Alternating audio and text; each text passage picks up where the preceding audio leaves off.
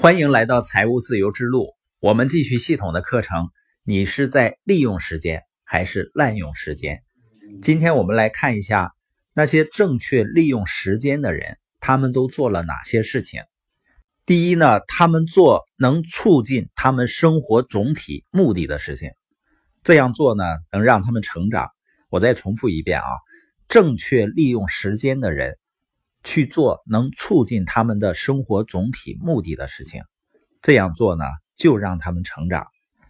也就是说，那些能够正确利用时间的人呢，他们一定要先有一个清晰和明确的目的地，也就是有明确的目标。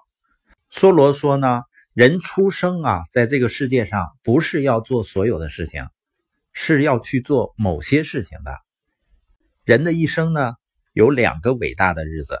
你的生命中有两个伟大的日子，我生命中也有两个伟大的日子。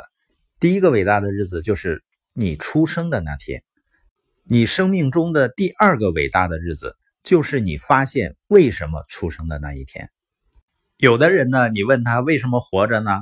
他说为了吃饭，活着是为了吃饭。那吃饭是为了什么呢？吃饭是为了能活着。但是人和其他动物毕竟还是有区别的。其他动物呢，只要满足了生存的需要就可以了。人呢，还需要精神层面的需求的满足。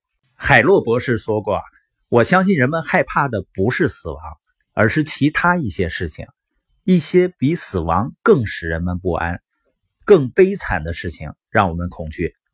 我们害怕从没有真正活过，我们害怕的是到了生命的尽头。”那从没有真正活过的感觉，从来没有发现生命的意义的那种感觉。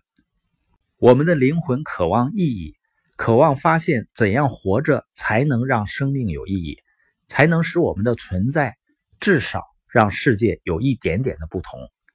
那么，我们怎么才能知道我们生命的最重要的目的是什么呢？这里有两个问题。第一个问题呢，你做到了什么？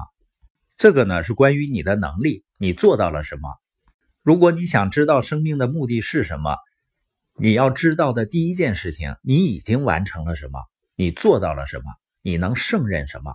就像马云说的，叫你有什么？第二个问题是你最关心什么？这是你的热情。彼得·德鲁克说啊，如果我们能回答这两个问题，我们做到了什么，以及我们最关心什么？我们就能找到生命的核心目的。比如说，我生命的核心目的非常简单，就是赢得自由，并且帮助更多的人赢得自由。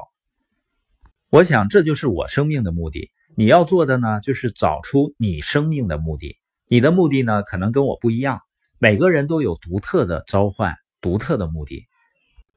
而我们经常听到的马云说的那三个问题呢？跟我们以上的两个问题是如出一辙的。马云经常说呢，你要问自己，你有什么？你要什么？你能放弃什么？